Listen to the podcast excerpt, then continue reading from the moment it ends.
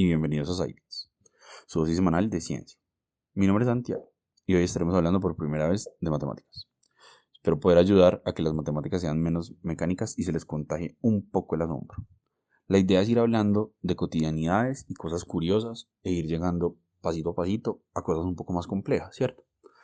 Entonces hoy voy a hablarles de un objeto muy trillado pero muy interesante, el cubo de Rubik. Todos y todas hemos visto al menos una vez un cubo de Rubik, ¿cierto? ¿Sabían que con cierta cantidad de movimientos pueden armar cualquier cubo? ¿Sabían que existen preguntas sobre los cubos de Rubik para las cuales no sabemos las respuestas todavía? No solo eso, saben que hay toda una serie de ramas de las matemáticas que estudian cosas como los cubos de Rubik y tienen preguntas muy interesantes que no hemos podido contestar. Bueno, esto y más hoy. Comencemos por lo básico. Un cubo de Rubik es un cubo tridimensional normalito, tiene seis caras, cada carita tiene un color y cada carita tiene nueve baldositas que componen la carita. En total hay seis caras y 54 baldositas. Esos son como los datos básicos pues, de cualquier cubo, ¿cierto? Su inventor, Ernest Rubik, publicó su primer cubo en 1977. Cuando digo publicó es que sacó el primer cubo a una tienda, ¿cierto? Hace ya pues 45 años, o sea, esta vaina lleva bastante tiempo entre nosotros. Y desde siempre ha sido un objeto de interés por la cultura pop y ha captado la atención tanto de matemáticos como de programadores. Ahora, supongamos que tenemos un cubo de Rubik en la mano y no sabemos cómo armarlo. Yo, por ejemplo, la verdad no sé cómo armar un cubo de Rubik. Y tenemos que tomar una estrategia para armarlo.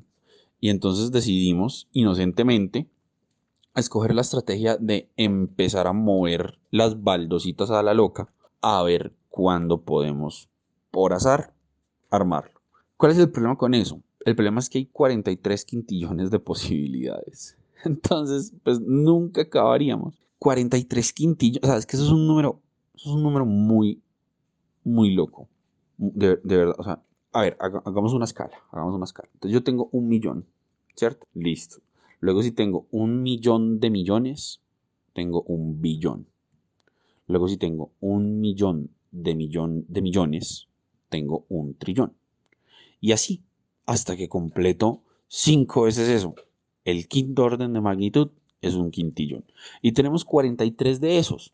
Eso significa que si tuviésemos 43 quintillones de cubos, podríamos cubrir toda la Tierra 275 veces en cubos de Rubik. Pues, tiene que ser una pesadilla. Pero eso sirve para darnos una idea de cuánto es todo. O sea, es, es imposible. Es imposible. Pues como tomar esa estrategia y lograrlo. Entonces, sí o sí, tenemos que mirar estrategias para armar el cubo de Rubik. La pregunta interesante acá no son las estrategias como tal, de esas hay mucha información y vamos a hablar un poquito sobre eso, sino cómo esas preguntas se relacionan o han dado frutos en ramas como la matemática y la computación. Ahora, supongamos que tenemos un cubo de Rubik en nuestras manos, ¿cierto? Listo. Y decidimos armarlo. Chévere. Entonces, durante años nos hemos preguntado si existe una cantidad de pasos con los cuales yo puedo armar cualquier cubo. Y a eso se le llama el número de Dios. Yo sé, es un número terrible, toda la cosa, pero bueno, siempre bautizamos todo de una manera muy extraña. Total que hagan el ejercicio de imaginarse eso un momento. ¿Cuántos pasos creen que se necesitan máximo para, para armar cualquier cubo? ¿35? ¿100? ¿Algo con la palabra millones? No. Ese número es 20. Sí, o sea, con 20 pasos podemos armar cualquier cubo. Eso no significa que automáticamente ya vamos a hacer 20 pasos y tenemos armado cualquier cubo, porque pues el ser humano comete errores y toda la cosa. El caso es que si no cometiésemos errores, podríamos armar cualquier cubo de Rubik en máximo 20 pasos. Y eso es lo que es tan interesante. O sea, el ser humano comete errores, pero nosotros podemos programar los computadores para que nos cuenten y nos digan cuáles son errores y cuáles no. Y podemos clasificar eso. Eso es una maravilla, es una maravilla, de verdad. Total que no siempre supimos que fue 20. La primera vez que intentamos eh, llegar al número de Dios, dijimos que fue 52. Esta estimación de 52 fue hecha en julio de 1981. Y se empezó a bajar ese número y se empezó a bajar ese número hasta que en el año 2010, gracias a una donación de poder computacional por parte de Google, pudimos calcular el número 20.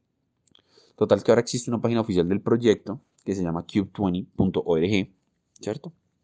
se las voy a dejar pues, en, las redes sociales con un link.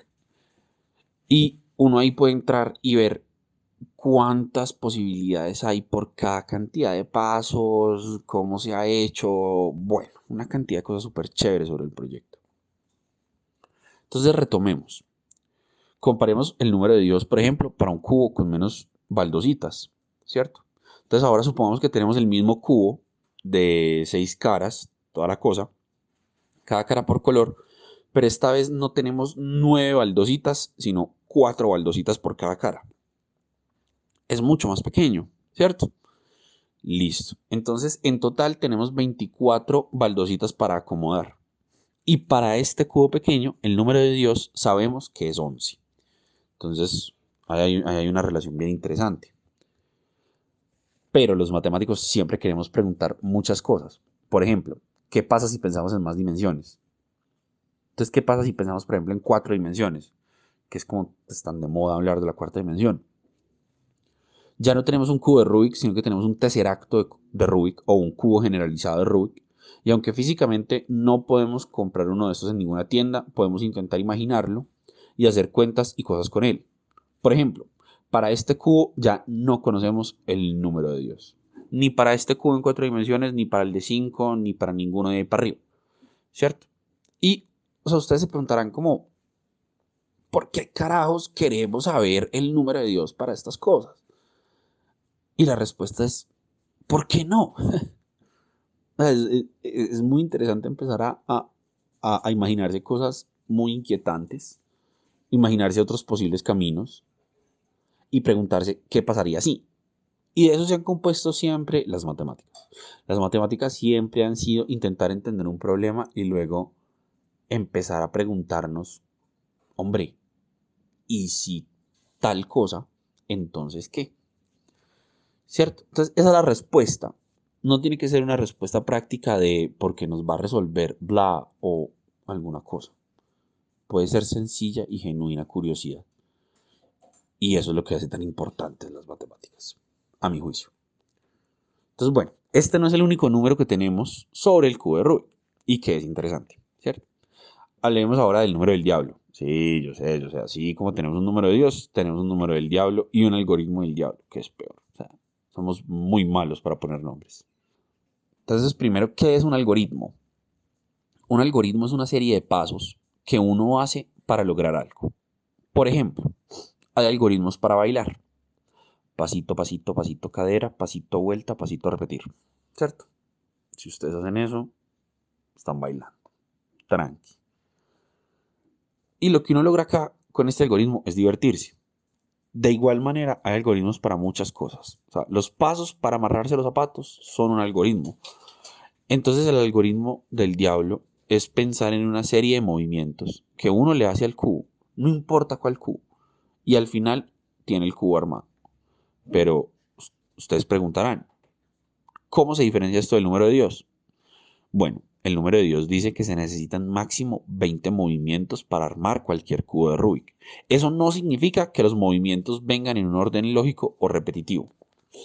¿Qué pasa, por ejemplo, si intentamos armar un cubo de Rubik usando movimientos repetitivos y esquemáticos? Algo así como girar a la derecha, girar a la derecha, girar a la izquierda, darle una vuelta, girar a la izquierda, girar a la derecha, girar a la derecha, darle dos vueltas y girar a la derecha.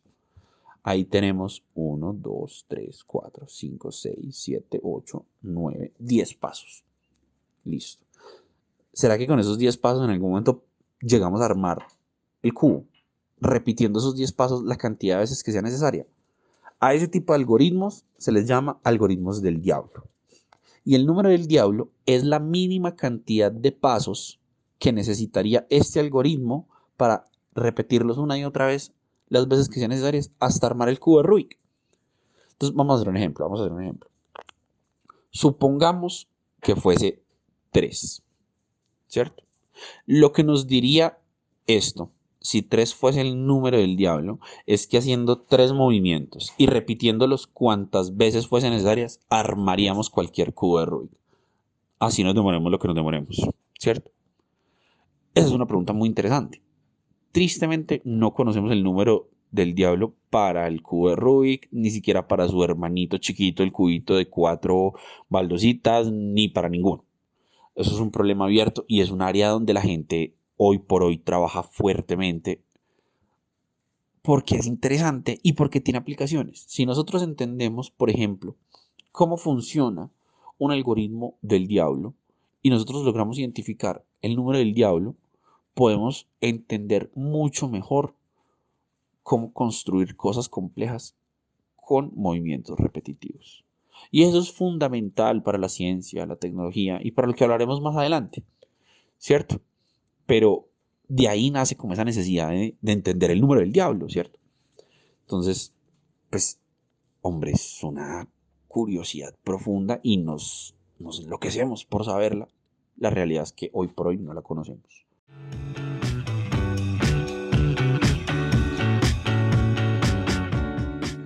Ahora, cambiemos momentáneamente el tema. ¿Ustedes saben qué es una simetría? Bueno, una simetría es una acción sobre un objeto que resulta en el mismo objeto. Pero pues, o sea, eso suena muy feo, ¿cierto? Entonces, vamos a hacer muchos ejemplos. Supongamos que tenemos un vaso. Un vaso normal. Y entonces cogemos ese vaso y lo ponemos boca abajo. Ahí le hicimos una acción al objeto pero la realidad es que no tenemos el mismo objeto. O sea, el vaso boca abajo no es lo mismo que el vaso boca arriba. En el vaso boca abajo yo no puedo servir agua. Eh, en el vaso boca abajo no me sirve como vaso. Entonces, esas acciones no me van a gustar. Esas acciones yo no las voy a querer. Yo tampoco voy a querer cosas como golpearlo contra la pared o dejarlo caer porque se me daña el vaso. Entonces, nada de eso, nada de eso son cosas que yo quiera. Entonces, ¿qué es una simetría? Bueno, una simetría del vaso sería tomar el vaso boca arriba y darle vuelticas. ¿Cierto? Algo así como atornillarlo sobre la mesa. Uno toma el vaso, le da una vueltica y al final tiene el mismo vaso que sirve para lo mismo porque sigue estando boca arriba y se ve igual. ¿Cierto? Hagamos una presión acá. El vaso es esa cosa donde uno sirve agua, leche, jugos, lo que sea, que no tiene ningún tipo de orejas ni nada de eso. Eso es otra cosa. ¿Cierto? Estamos hablando de el que es sin orejas. Listo. Bueno. Entonces sigamos, ¿cierto? Entonces uno ya tiene el vaso, no sé qué, le dio vuelticas, toda la cosa.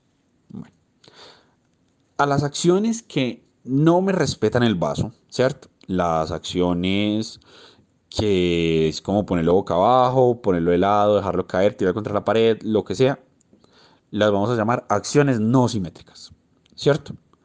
Y entonces eh, las acciones que no me dañan el vaso, me lo hacen ver igual y sigue funcionando, a esas acciones las vamos a llamar acciones simétricas o simetrías. ¿Cierto? Entonces, hagamos otro ejemplo, un ejemplo más chévere.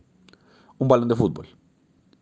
Si yo lo inflo, el balón ya no es el mismo balón porque sería un balón más grande. Si yo lo desinflo, ya no es el mismo balón porque queda como todo, parece un puff, ¿cierto? Eso, eso tampoco nos va a gustar. Si yo lo rompo, ya no es un balón que me sirva. Y si yo lo pincho, es un balón que se va a ir desinflando progresivamente, entonces pues tampoco, ¿cierto? Entonces, mientras yo no lo infle, lo desinfle, lo rompa o lo pinche, el balón sigue siendo el mismo. ¿Cierto? Yo al balón le puedo hacer muchas más cosas que al vaso y sigue siendo el mismo balón. Yo lo puedo patear, lo puedo poner a rodar, le puedo hacer un montón de cosas, ¿cierto? Entonces, las simetrías del balón son más que las del vaso y nosotros vamos a decir que el balón es más simétrico que el vaso, ¿cierto? Entonces, ahora sí, ¿qué distingue a una simetría? Una simetría es algo que yo le hago a mi figura o a mi objeto y no me lo deforma, no me lo rompe, no me lo agranda, no me lo encoge, no me lo daña, ¿cierto? No me cambia la figura o el objeto que yo tengo. Y en total nosotros podríamos decir que las simetrías son más o menos tres cosas. Rotaciones, reflexiones o traslaciones. ¿Cierto? Ponerlo a rodar sobre sí mismo, eh, reflejarlo es como hacerlo ver frente a un espejo, como por ejemplo coger una, una hoja, ¿cierto? Y pararla, ponerle un espejo al frente de la hoja y cómo se ve la hoja en el espejo. Eso sería una reflexión. O una traslación sería pues coger cualquier objeto y llevárselo de un lado al otro.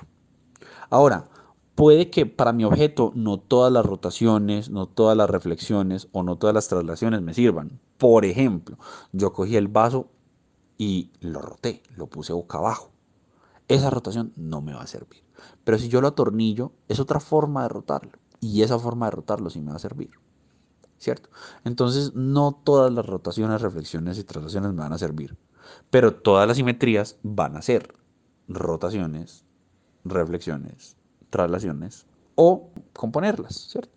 Lo roto y luego lo reflejo, lo reflejo y luego lo roto, lo traslado y luego lo roto, lo traslado y luego lo reflejo, bla, ¿cierto? Entonces, ahora hagamos otro ejemplo. Tenemos un dado en nuestra mano, ¿cierto? Tenemos un dado, no sé qué, y decidimos tirarlo. Tirar el dado es una simetría. ¿Por qué?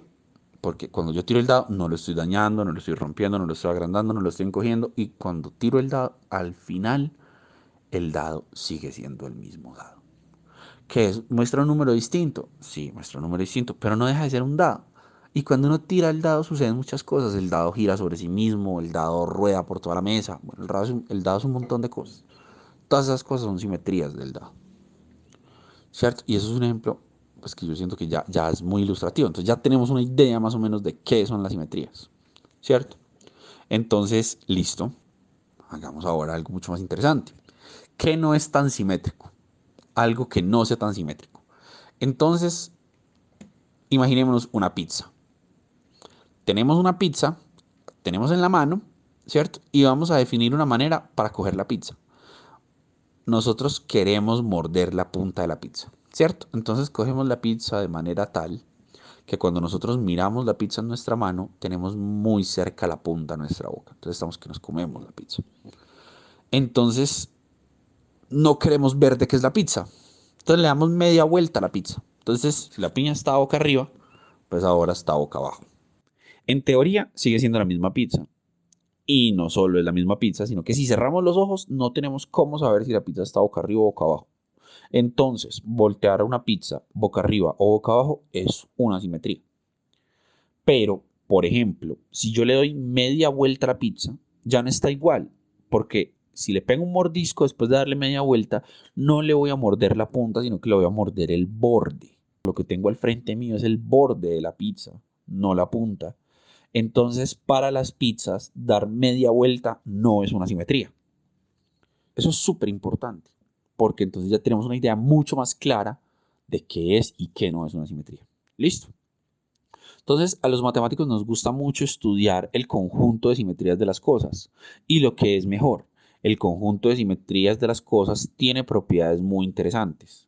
Si yo le aplico dos simetrías a un objeto, lo que obtengo al final es otra simetría, como por ejemplo voltear dos veces la pizza. ¿Qué hace eso? Me la devuelve a mi estado original. O si tiro el dado dos veces, al final de tirar el dado dos veces, tengo un dado. ¿Cierto? Existe una simetría que es no hacerle nada al objeto, dejarlo sano.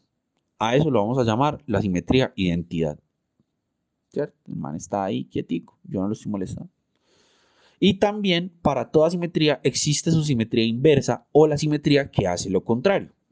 ¿Cierto? Si yo volteo la pizza y luego la volteo otra vez, le hice dos simetrías, pero también es como si le hubiese hecho una y su inversa, porque lo que tengo al final es la pizza como la tenía al principio. ¿Cierto? Entonces, eso se parece mucho pues como a restar, ¿no? Como si yo tengo 5 y le resto 5, me da 0. Si yo tengo 3 y le resto 3, me da 0, ¿cierto? Porque el 0 es, es la identidad de ese conjunto de números que se comunican a través de la suma y la resta. Entonces, si yo le sumo a 5, 0 me da 5, y si yo le sumo a 3, 0 me da 3, ¿cierto? Entonces, ahí hay una vaina interesante. Asimismo, pues voltear la pizza menos voltear la pizza nos da 0, solo que pues en este caso 0 significa que dejamos la pizza quieta. E-, eso fue un poco confuso, pero entonces lo que tenemos al final, ¿qué es? Tenemos un conjunto de cosas, las simetrías. Y tenemos unas leyes. Si componemos dos simetrías, es decir, si hacemos primero una y luego otra, tenemos una simetría. También sabemos que existe la simetría de identidad o neutra, que es dejar a mi objeto sano. Existe la simetría inversa, que es la que me deshace lo que acabo de hacer y me deja el objeto quieto, como voltear dos veces la pizza ese conjunto de simetrías con esas leyes y ya conocemos un poco cómo se comunican las simetrías con el objeto, porque son acciones que yo le hago a mi objeto, forman una estructura matemática que se llama grupo. Y eso es muy importante, porque aún más, estas vainas se llaman grupos de simetrías. Y esto es, esto es fundamental. Esto es fundamental porque es que los matemáticos con ver el grupo de simetrías de un objeto sabemos qué objeto es. Y a todo objeto le podemos sacar su grupo de simetrías y clasificarlo de más a menos simétrico. Entonces podemos ordenar las cosas. Entonces ya tenemos dos maneras de estudiar los objetos. Nosotros podemos ir a ver el objeto como tal podemos ir a ver su grupo de simetrías y a partir de lo que nos dice su grupo de simetrías sabemos cómo se mueve.